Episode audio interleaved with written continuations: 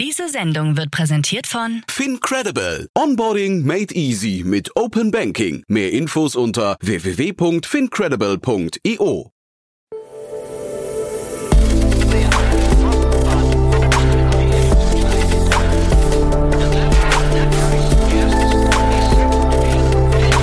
Startup Insider Daily. Investments und Exits.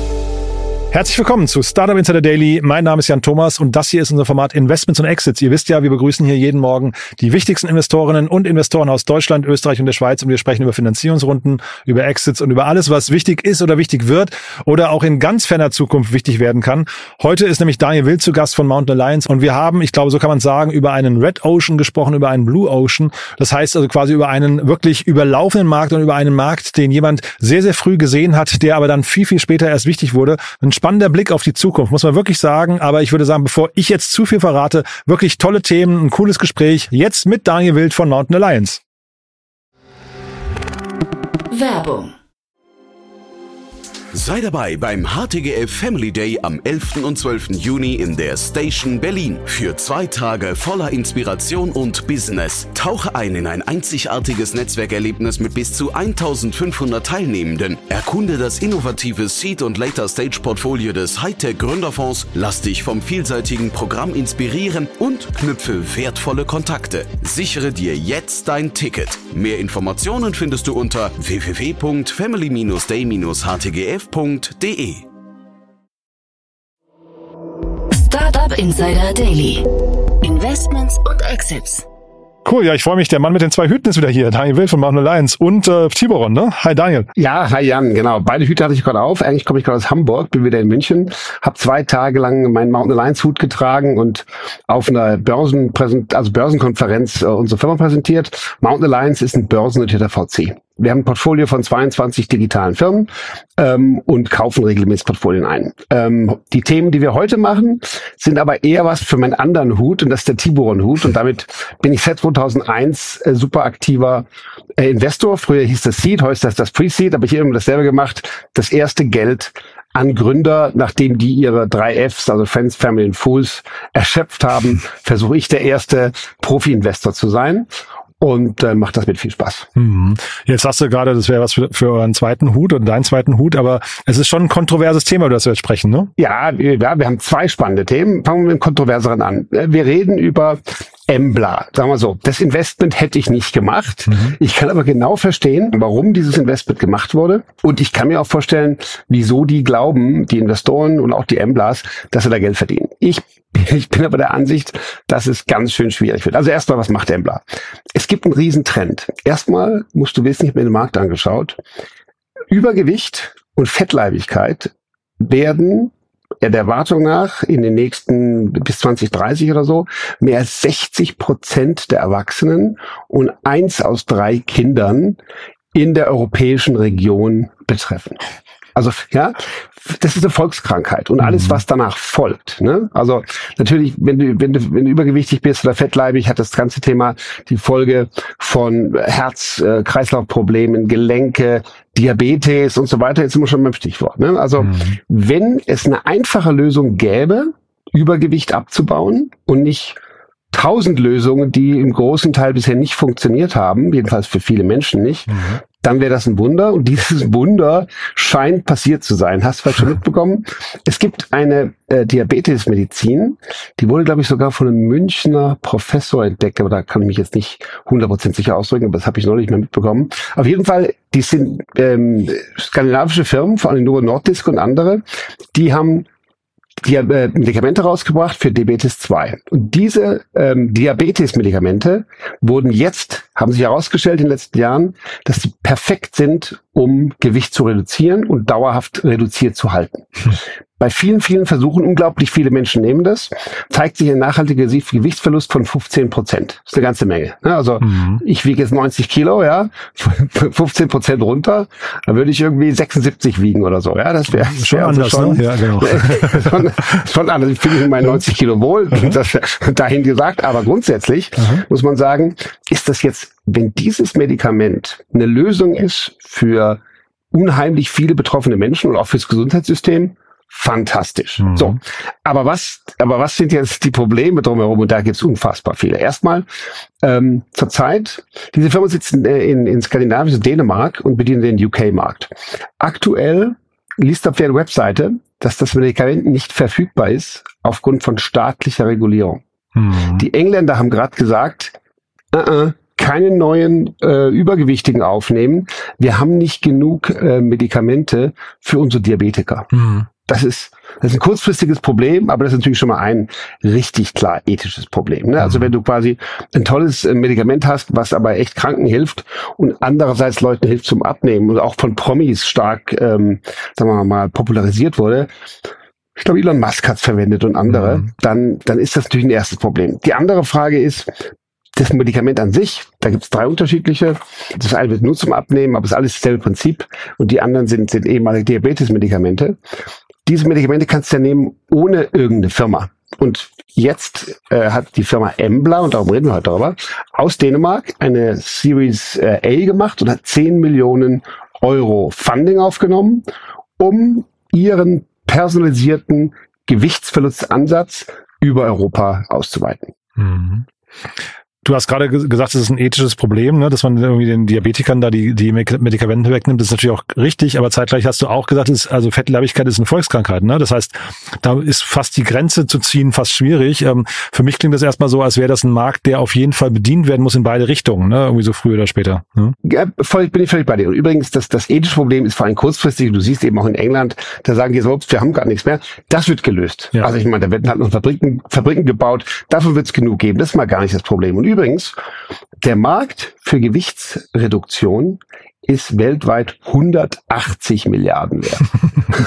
okay, also ich sehe ja viele, viele Businesspläne und viele Märkte von vielen Foundern, aber der Markt ist riesig. Klar, wenn du überlegst, was ist allein für in der Nahrungsmittelindustrie und, und auch sonst Abnehmen, Weight Watchers und so weiter und so fort, was es alles an Programme gibt, mhm. da ist das eine riesige Industrie und offensichtlich wird das auch immer wieder gemacht, weil es bei den meisten Leuten halt nicht nachhaltig funktioniert. Mhm. Jetzt gibt's was, was funktioniert. Nur was macht Embla? Embla ist ja nicht die, die Pharmafirma. Embla hat einfach nur eine App, wo um dieses Produkt herum die, die sagen wir mal, die Gewichtsabnahme und damit auch die Einnahme des Produktes optimiert wird. Das ist an sich schon mal ganz sinnvoll, weil ähm, die sagen, okay, man muss vielleicht gar nicht so viel nehmen wie verschrieben, hat auch ein bisschen Nebeneffekte, je weniger man nimmt, desto besser. Aber äh, de facto wird jetzt hier sozusagen ein kleines digitales Gesundheitsprodukt oder eine digitale Gesundheits-App um ein Medikament rumgebaut. Und wenn, also und am Ende machen sie dann nichts anderes als das Produkt distribuieren. Das kostet übrigens dann 250 Pfund im Monat für App plus Produkt. Wahnsinn. Also auch nicht billig, ne? Ja. Äh, und, ähm, und nur das Produkt, also nur die App ohne das Produkt kostet auch schon 34 im Monat. Also insofern, ich halte es für, äh, erstens ist es für mich auch ein klares MeToo und Copycat. Also in den USA gibt es davon, also insgesamt gibt es ungefähr 70 äh, solche Produkte. Wenn man sich die Amerikaner anschaut, dann gibt es äh, einige, in, zum Beispiel der ganz große ist Calibrate in New York City, mhm. ähm, haben bereits ein CBSB gemacht, Task Human. Ähm, also es gibt, also nach der einen Liste habe ich sogar 275 aktive Wettbewerber gefunden. also insofern, der, sagen wir so, für mich ist das ein super Beispiel von Erstens, wir haben ein Problem, sowohl gesundheitlicher Natur aufgrund von Übergewicht als auch ähm, natürlich von, von sagen wir jetzt so, kosmetischen Fragen. Äh, manche Leute wollen halt mehr abnehmen oder für die ist es vor allem gesundheitlich wichtig. Jetzt ist es so, jetzt gibt es eine Lösung, aber jetzt springt hier quasi so, eine, so, so ein Startup drauf und verpackt das anders. Am Ende halte ich das für eine relativ ähm, unnötige Sache. Heißt auch nicht, dass sie nicht Erfolg haben werden, mhm. aber das ist trotzdem ein echtes Red Ocean Szenario. Ist ein großer Markt, aber es ist ein sehr voller Markt und deren Ziel ist jetzt in, in Europa auszurollen und auch in die USA zu gehen. Grundsätzlich wünsche ich jedem Startup Glück, das soll sich ja nicht zu negativ anhören, aber für mich ist das ein, hat das hier ein paar ganz, ganz interessante Features. Erstens, du springst in einen riesen Markt, springst aber auf einen fahrenden Zug auf, bist mhm. nicht besonders früh und versuchst dann mit einer Wertschöpfungstiefe, die ich nicht für so arg tief halte, mhm ein Produkt draus zu machen. Mhm. Weil die Personalisierung dieser Einnahme, na gut, also echte KI brauchst du dafür nicht, sondern es ist halt ein bisschen eine Einstellung. Hm.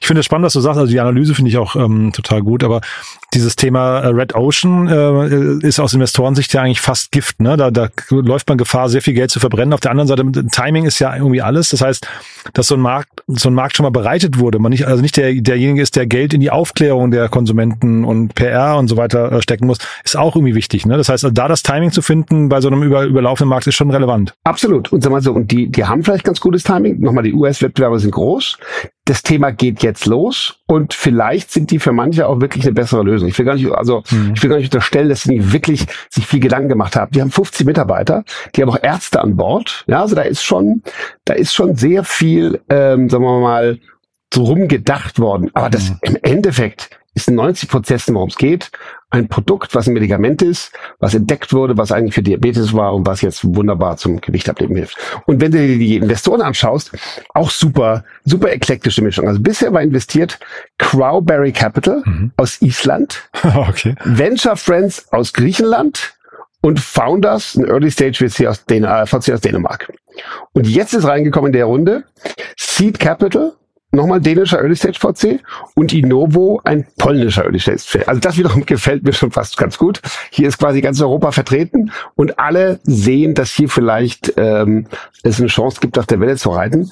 Ich wünsche den Jungs viel Glück, aber ich glaube, das wird ähm, ein herausfordernder Markt mit viel Wettbewerb und auch nicht zu vergessen Regulatorik. Ne? Mhm. Vielleicht heißt es plötzlich, das darf nur vom Arzt verschrieben werden. Das haben die Ärzte, aber vielleicht musst du zum Arzt oder musst du echt einen Checkup machen, physisch und nicht vorher alles nur online oder so. Also ich glaube, es ist nicht unspannend. Ähm, ich glaube, es ist ein, ein riesen Momentum-Deal. Die großen Wettbewerber sind da und man hat es jetzt alles schon gehört, aber in Europa gibt es noch keine App, die jetzt die landläufige Abnehm-App mit dem Medikament ist. Und ich glaube, sie haben eine Chance, das zu werden. Ich glaube, Regulatorik ist natürlich in solchen Themen immer das größte, die größte Gefahr, ne? dass dir irgendwann jemand mal den Hahn einfach abdreht, dass da jemand aus den USA nach, nach Europa will und vielleicht auch ein Equi-Hire da irgendwie macht oder sowas, ne? Oder, oder vielleicht sind die dann noch sogar schon weiter, dann, dann ist es ein richtiger, eine richtige Übernahme. Das kann ich mir schon vorstellen. Ich finde aber, wenn du jetzt von diesen VCs sprichst, die in ganz Europa verteilt sind, das kann ja eigentlich nur zwei Gründe, also ich kenne die jetzt alle nicht, aber das kann ja nur zwei Gründe haben. Entweder sie sind genau passend zu dem Metier, man hat die also bewusst ausgesucht, oder man hat keine anderen gefunden, ne? ja. Ich vermute jetzt weiteres. Aber ja, äh, nur aber oder gibt's andere Gründe noch? Aber, nee, eigentlich nicht, oder? Geo, geostrategisch geht man in so einer in, in so einer Stage noch nicht vor, oder? Sagen wir so. Also erstmal finde ich es toll. Das muss ich sagen nochmal bewundernswert, ohne jetzt hier zu kritisch zu klingen. Die Jungs haben gekämpft, haben gesucht und haben sich wirklich europaweit ihre Investoren gesucht mhm. und gefunden. Das ist schon mal eine Leistung aus Sicht mhm. der Gründer. Zweitens ist es toll, dass wir in Europa jetzt ein derartiges Überleg mal, was ich in den letzten 21 Jahren, wo ich das schon mache, hier entwickelt hat. Mhm. Wir haben inzwischen VCs in jedem europäischen Land mehrere. Sogar in Island, ne? Ja. Oh, sogar in Island. Ja. Und sie investieren cross-border. Das ja. an sich ist auch schon mal super toll. Stimmt. Aber klar, wenn das jetzt echt hot Rocket Science wäre, dann wären da auch andere Investoren drin. Ja, und so sind halt die dabei, die sich denken, ah, ist ein spannendes Thema, ist ein gutes Team. Das sind mhm. nämlich auch gute Founder. Also die Founder hören sich schon mhm. ziemlich stark an. Ein Arzt und ein Serial Founder das ist schon nicht schlecht. Ähm, mhm. Und ich glaube, dass das, äh, wie gesagt, also viele Businesses sind ja auch am Ende gar nicht so der Innovation als Execution. Und das traue ich denen zu, dass sie das gut machen. Und äh, vielleicht dann mal als Brücke zum, zum nächsten Thema. Es geht ja immer darum, wirklich im richtigen Moment das Richtige zu tun, ne, aufs richtige Pferd zu setzen. Also da ein Gespür dafür zu entwickeln, wann ist ein Markt gerade dabei, irgendwie Momentum aufzu, aufzunehmen und äh, keine Ahnung, abzuheben. Ne? Und ich glaube, wenn wir den anderen, das andere Thema uns mal vornehmen, da hat jemand, glaube ich, zum richtigen Zeitpunkt das richtige Thema gefunden. Ganz genau. Da wird, wird auch deutlich werden, dass ich das deutlich mehr bewundere. Ich glaube, ähm, sowohl als Investor als auch als Gründer vor allen Dingen musst du eine gewisse These haben über die nahe Zukunft und mhm. über das, was kommt. Und du positionierst dich für einen von dir erwarteten Trend, den vielleicht noch gar nicht alle sehen. Das musst du als Gründer mhm. tun, der, der in die Zukunft baut. Und als Investor musst du das ohnehin tun. Also wir, wir entwickeln regelmäßig Thesen und haben über Zeit immer unterschiedliche Thesen im Kopf, nach denen wir investieren. Das ist, ist ganz klar. Und jetzt hier das nächste Beispiel ist die Firma Heliox. Heliox ist eine holländische Firma, die gerade an Siemens verkauft wurde. Und Heliox ist gegründet worden 2009. Was macht Heliox? Heliox hat elektrische, also Electric Vehicle Charging Systeme entwickelt für Busse und Lastwagen. Jetzt kurz mal zurück. 2009, 2008 ist der erste Tesla vom Band gelaufen. Hm. Okay, 2009 hätte dir jeder in jedem Land in Europa gesagt, ah ja, Elektroautos, ja, schöne Spielerei, aber wird nicht kommen. Aus heutiger Sicht sagst du, wow, haben die Jungs eine Vision gehabt und sie haben sie sich dafür hingestellt. Mhm. Also das heißt, die haben das entwickelt, dann waren die früh im Incubator drin, haben wenig Geld übrigens gesammelt, haben dann interessanterweise, und das ist auch ein spannender, ein spannender, sagen wir mal, wichtiges Thema für Gründer, komme ich gleich drauf, haben dann von einer europäischen, von einem Förderprogramm Horizon 2020 mhm. richtig Geld bekommen. Das erste Mal richtig Geld in 2016 und haben sich 2018 verkauft an einen sehr guten Investor aus Holland, eher ein PE als ein VC, der ist Waterland. Ja, also die Jungs haben zehn Jahre, knapp zehn Jahre gebaut, eine Technologie entwickelt und haben dann ähm, eigentlich ohne große sozusagen riesen Finanzierungsrunden zu machen, in einem Business verkauft. Man weiß leider nicht zu welchem Preis. Leider weiß man auch nicht, wozu es jetzt Siemens gekauft hat. Mhm. Aber ich hoffe für Waterland, dass es ein super Preis war. Und ich gehe davon aus, dass es ein relativ ordentlicher Preis war. Ich sage gleich warum. Äh, aber für Siemens finde ich es ein super Move. Du sagst gerade, Waterland ist ein VC, nee, wahrscheinlich ist es ein PE, ne? Oder oder ist kaufen, ein PE, genau. Ja, oder weil nee, genau, VCs e. halten ja keine Startups zu 100 Prozent dann dauerhaft, oder? Nee, genau, darum meine ja. ich. Also die mhm. Waterlands sind, sind die Waterlands sind ein sind ein PE. Ähm, die machen auch VC-artige Investments. Ich habe mhm. in denen schon mal co-investiert. Ah, ja. Ich war mal beteiligt bei Swix, war auch ein schöner Exit, war so eine Voice-over-IP-Firma. Und da ist nach uns irgendwann Waterland reingekommen mhm. und die haben irgendwann auch den Verkauf gemacht. Aber also es gibt natürlich ja in diesem im Growth-Bereich dann irgendwann auch Überschneidung, aber ich würde sagen, Waterland ist ein klarer PE. Die haben das Ding gekauft und haben es jetzt weitergereicht. Und sagen wir so, was sagen wir für Zahlen von denen? Die haben in 21, letzten Zahlen, die man hat, haben die 20 Millionen Umsatz gemacht. Ach wow, okay. Ja, und 32.000 Euro Gewinn. Das ist überschaubar. Okay. Ja, okay. ja. Also auf dem Gewinnmarge werden die nicht verkauft werden. Jetzt lassen Sie mal überlegen, dass sie letztes Jahr vielleicht gewachsen sind. Wenn sie super gewachsen sind, sind sie über 50 Prozent gewachsen. Dann haben sie vielleicht 30 Millionen Euro Umsatz gemacht. Ich kann mir vorstellen, dass Siemens bestimmt eher in Richtung, das ist jetzt reine Spekulation, 100 Millionen dafür bezahlt hat, also in mhm. Richtung vielleicht irgendwo 50 bis 100. Warum? Weil für Siemens ist das total spektakulär. Diese Firma mhm. hat zwar nur in Anführungszeichen 20 Millionen Umsatz, ist aber der Betreiber, also die, die verkaufen und betreiben ihre Lösungen, aber die sind kein Stromlieferant, ne? also die sind kein, die sind kein ähm, Ladestationenbetreiber, sondern sie sind ein Ladestationen für Busse und Lastwagenverkäufer und machen auch Service davon. Mhm. Ja? Und die betreiben zum Beispiel das größte operationale Depot mit 200, über 200 E-Bussen in Amsterdam. Jetzt kommen wir kurz zum Markt. Als die gestartet sind, gab es den Markt nicht. Ne? Da hatte der Elon Musk den ersten Lotus Elise mhm. mit Elektromotor ausgestattet. Das war der erste Roadster. Ne? Mhm. Ähm, äh, der Markt in 2022, Electric Vehicle, war 12 Milliarden. Also ein Bruchteil von dem Abnehmmarkt, den wir eben besprochen haben. Mhm. Es wird vorhergesagt, dass er auf 141 Millionen US-Dollar im Jahre 2030 wächst. Milliarden. Ne, wahrscheinlich. Ja, ja, sorry, Milliarden. 140 Milliarden bis 2030. Das ist ein CAGR, also Compounded Annual Growth Rate, von 36 Prozent Jahr für Jahr. Hm, krass. Das ist mal ein Markt mit Rücken mit. Jetzt bist du Siemens. Siemens operiert und verkauft in 190 Ländern. Die ganze Welt macht jetzt mehr EV. Natürlich mhm. ist es nicht alles für Siemens, aber du hast jetzt eine gute Technologie, du hast das größte Depot und Siemens kann jetzt aus den 180 Ländern die Leute, die Bus, Busse elektrifizieren wollen, einladen, zeigen, dass sie das größte betreiben und äh, die Technologie verkaufen. Mhm ich habe mich, also ich finde es auch wirklich spektakulär, ne? Und auch, auch sag mal, die, wenn man sich die Geschichte jetzt so anguckt, aber ich frage mich, ob die, äh, sag mal so 13, 14 Jahre nach Gründung oder so, ob die da wirklich noch mit 50 Prozent wachsen können. Meinst du, das ist realistisch? Ähm, ich glaube, dass man in dem Bereich immer in Sprüngen wächst. Mhm. Ja, also wir haben ja schon darüber gesprochen. Mich interessiert ja dieser Markt auch, weil du ja weißt, dass ich mit meinem Mountain Alliance Hut beteiligt bin an Quello, der mhm. äh, Electric Charging ja. Company mhm. vom, vom Hendrik Thiele. Und die hingegen arbeiten ja anders. Die betreiben äh, die, die Ladestationen in München und überall anders auch. Aber bei so jemandem ist das so, du unterschreibst ja Verträge mit Städten, du übernimmst bestimmte Standorte. Und hier ist es ja auch, wenn du jetzt quasi wenn die Stadtwerke München und die Stadtwerke Berlin und vielleicht noch London sich entscheiden, ihr Electric Charging machen zu lassen von äh, Heliox, dann springt es. Das heißt, du hast hier nicht, das ist ja kein B2C-Wachstum, wo du irgendwie inkrementell unterwegs bist, sondern mhm. die werden große Verträge abschließen. Und das ist halt der Grund, warum ich das mit Siemens so genial finde. Die selbst werden das schon ordentlich gemacht haben. Die arbeiten zum Beispiel, also zehn Jahre Erfahrung haben sie, haben mit mehr als sieben E-Bus-Partnern weltweit arbeiten, die um das zu machen. Das war alles schon Heliox, ja. Aber wenn du jetzt dir überlegst, was so ein was so ein DAX-Unternehmen, Technologieverkäufer wie Siemens weltweit damit machen kann, da siehst du halt den Hebel, was das dann, das kann so eine Firma allein natürlich nie. Mhm. Siemens Energy hat natürlich jetzt irgendwie die ganze Zeit so, die waren in der Presse, glaube ich, Gamesa oder so hieß das Unternehmen, ne, wo sie diese Riesenprobleme da hat mit den Windkraftanlagen. Da haben sie, glaube ich, sehr, sehr viel Geld verloren. Ne? Ich will nur darauf hinaus, ich weiß noch gar nicht, ob die so ein gutes Händchen beim äh, im, im äh, Merchant Acquisitions Bereich haben. Ne? Muss man mal abwarten. Ja, ja. ja. ja das, das stimmt. Ich glaube, dass das hier ist auch Siemens E-Mobility. Ah, ja. Ich weiß nicht, wo die drin sind. Äh, also Siemens hat ja auch tausend Sparten wahrscheinlich, aber die haben im E-Mobility-Bereich schon einiges an Lösungen. Und jetzt kommt halt diese führende Lösung für Bus und LKW hinzu. Ja?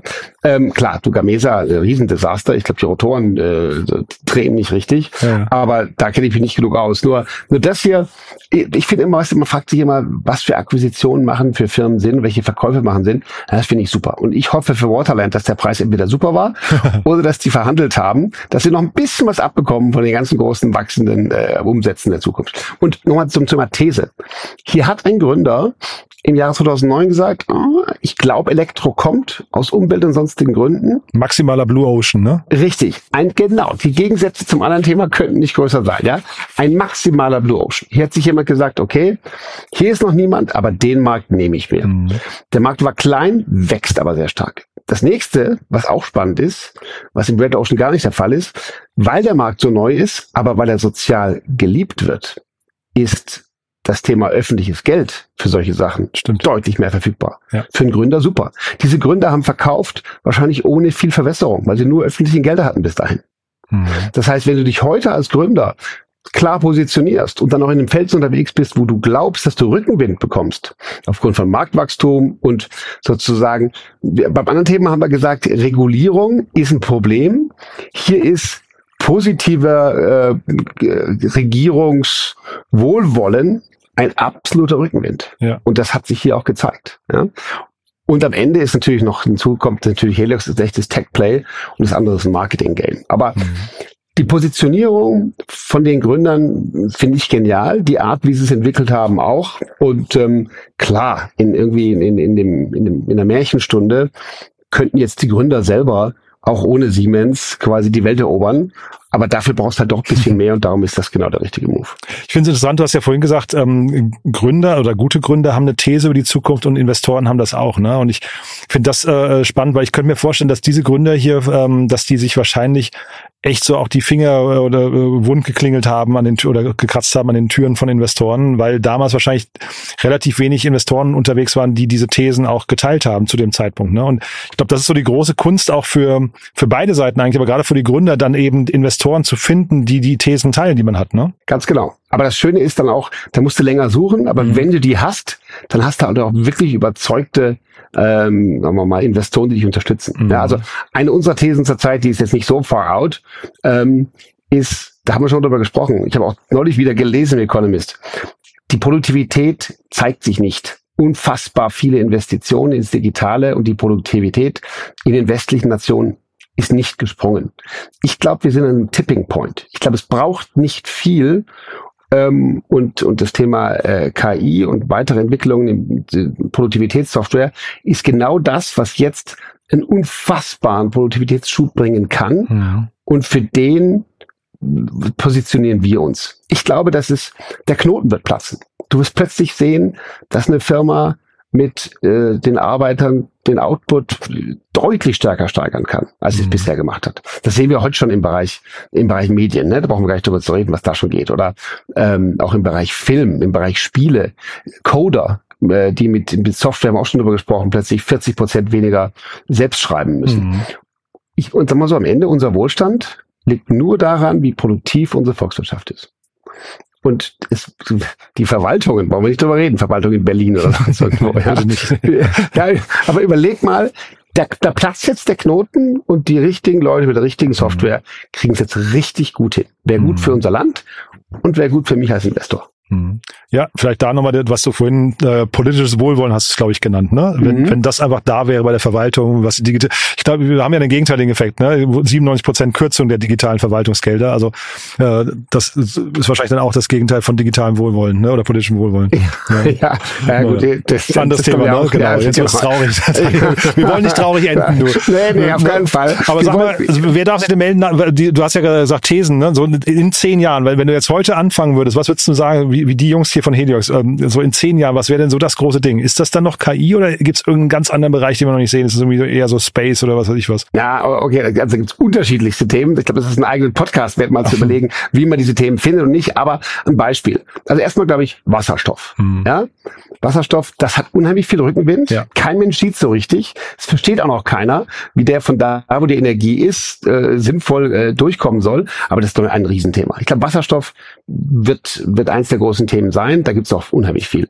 Na, natürlich Kernfusion. Ja, hm. das geht, da geht's richtig voran das ja. erste Mal. Ja. Und also, das ist jetzt leider bin ich da nicht schlau genug, um, um Kernfusion tief mitzudiskutieren. Aber wenn ich die Chance hätte, in, in so einem Bereich zu investieren, würde ich halt suchen, bis ich die Experten habe, die mir das erklären, wie das äh, funktioniert. Also das sind, und das sind übrigens Themen, die gibt's heute schon. Ne? Ähm, und ich glaube, daneben glaube ich ganz klar, wir werden eine Gesellschaft sein in 10 bis 15 Jahren, die deutlich mehr Freizeit hat denn die Produktivität wird kommen, eine These von vorhin. Und diese Freizeit muss sinnvoll gestaltet werden. Da wird, äh, da werden ganz andere Herausforderungen auf uns zukommen. Mhm. Und ähm, das aber, das geht in Richtung virtuelle Welten, Computerspiele, alles Mögliche. Da wird sehr, sehr viel sich entwickeln müssen, damit die Menschen in ihrer Freizeit Sinnvolles tun, vielleicht spielerisch lernen, äh, sich weiterentwickeln. Also ich glaube, die nächsten zehn Jahre wird sich viel mehr verändern, mhm. als sich in den letzten zehn verändert hat. Und das war schon ganz schön viel. Ja, aber ich bin bei dir, da muss halt diese gesellschaftlichen Trends, diese Megatrends im Blick haben. Ne? Ich meine, man darf auch nicht vergessen, gerade wenn man jetzt so auf Deutschland oder Europa guckt, aber Deutschland vor allem, wir werden halt auch 10, 15 Jahre älter sein. Ne? Also die Gesellschaft an sich äh, überaltert halt. Ne? Und das sind halt auch Dinge, wo wahrscheinlich so an Chancen relativ viel noch wartet dann. Ne? Ja, das habe ich auch. Und da, und sich da positionieren, also Gründer bei mir melden, die ihre These haben in die Zukunft. Ich streite und gerne mit ihnen. Cool. Und wenn sie mich überzeugen, dann investiere ich. Genau, wenn ihr euch nicht einigt, kommt den Podcast, dann machen wir das hier öffentlich. Ja, finde ich cool. Sehr gut. Du, hat Alles Spaß klar. gemacht, Daniel. Dann ganz lieben Dank und bis zum nächsten Mal. Ne? Mir auch, Jan. Bis dann. Cool. Ciao. Ciao. Startup Insider Daily, Investments und Exits. Der tägliche Dialog mit Experten aus der VC-Szene. Ja, das war Daniel Will von Mountain Lions und das war wirklich ein cooles Gespräch, muss man sagen. Äh, schön kontrovers, viele Themen drin, viele Thesen drin, äh, glaube ich auch links und rechts eine ganze Menge an kleinen Learnings. Fand ich wirklich großartig, fand auch die Themen, dass sie so schön unterschiedlich waren, wirklich fantastisch, muss ich sagen, hat mir echt großen Spaß gemacht. Ich hoffe, euch geht's auch so. Wenn dem so sein sollte, gerne weiterempfehlen und ihr habt's mitbekommen, Daniel freut sich auf streitbare Geister, die ihm die Zukunft erklären oder sich im Gegenzug von ihm anhören müssen, wie die Zukunft aussehen könnte. Gibt natürlich viele Blicke darauf, aber ich finde es auf jeden Fall sehr cool, solche Debatten zu führen. Und wenn ihr so drauf seid, meldet euch gerne bei Daniel. Ansonsten gerne weiterempfehlen, was ihr gerade gehört habt. Ich freue mich, wenn der Podcast von möglichst vielen Menschen gehört wird. Ihr wisst ja, wir stecken hier sehr viel Herzblut rein. Dementsprechend danke an euch fürs Weiterempfehlen, wenn ihr dafür sorgt, dass der Podcast von möglichst vielen Menschen gehört wird. Ja, dafür vielen Dank. Ansonsten der ganz kurze Hinweis auf unsere Plattform und damit verbunden vor allem auf unsere Newsletter. Ihr habt es wahrscheinlich mitbekommen oder vielleicht schon mal gehört. Wir bei Startup Insider, wir möchten ja helfen. Vor allem den Startups möchten wir helfen. Deswegen bauen wir auf der einen Seite ein großes Verzeichnis auf, wo Startups gefunden werden können von interessierten Menschen, seien es auf der einen Seite Jobsuchende, die bei Startups arbeiten möchten, seien es mögliche Kunden oder auch Investoren. Dazu gibt's die große Plattform www.startupinsider.de. Wird jeden Tag ein kleines Stückchen besser. Wir arbeiten mit Hochdruck dran, dass das nach und nach der Ort wird, auf dem sich alle Startups treffen. Und in diesem Kontext passt auch der Newsletter, den ich euch empfehlen möchte. Es gibt nämlich in unserem Newsletter-Bereich insgesamt, glaube ich, zehn oder elf Newsletter. Und der neueste davon ist einer, der Startups und Investoren zusammenbringt. Und zwar können sich dort Startups kostenlos vorstellen, die auf Kapitalsuche sind. Also wie gesagt, kostenlos. Dort gibt es ein Formular, das müsst ihr einfach nur ausfüllen und dann werdet ihr von, ja, ich glaube 250 oder 300 Investoren gelesen, gefunden. Die können sich dann Details zu euch angucken und mit euch Kontakt aufnehmen, wenn sie Lust haben zu investieren. Wird ganz großartig angenommen, kann ich euch wirklich nur empfehlen. Gerne das auch weiterempfehlen an Startups, die auf Kapitalsuche sind oder an Investoren, die mal reinschauen sollten. Wie gesagt, www.startupinsider.de und dann in den Bereich Newsletter klicken. Da findet ihr alle Newsletter von uns, unter anderem den für Startups und Investoren. Ja, das war's von meiner Seite aus aus. Euch einen tollen Tag. Falls wir uns nachher nicht mehr wieder hören, dann ein tolles Wochenende. Morgen im Rahmen des Media Talks begrüßen wir Frank Thelen. Vielleicht möchtet ihr da mal reinhören. Wir hatten ein cooles Gespräch, finde ich, haben der durchaus streitbaren Person Frank Thelen ein bisschen auf den Zahn gefühlt, aber auf der anderen Seite auch coole Antworten bekommen. Viele Themen besprochen. Unter anderem haben wir das Verhältnis zwischen Frank Thelen und Sven Schmidt und Pip Klöckner thematisiert. Also wirklich, glaube ich, ein sehr cooles Gespräch geworden. Lohnt sich da reinzuhören. Das, wie gesagt, morgen hier auf dem Kanal. Falls wir uns nachher nicht mehr wieder hören sollten oder nicht morgen, dann euch ein tolles Wochenende und dann hoffentlich spätestens bis Montag. Alles Gute. Ciao, ciao.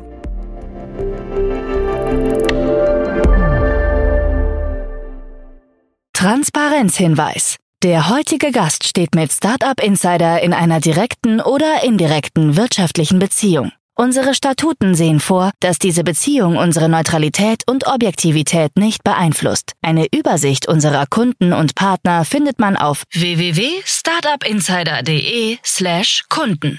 Eine Übersicht unserer Gesellschafter findet man auf www.startupinsider.de slash Gesellschafter. Diese Sendung wurde präsentiert von Fincredible. Onboarding made easy mit Open Banking. Mehr Infos unter www.fincredible.io.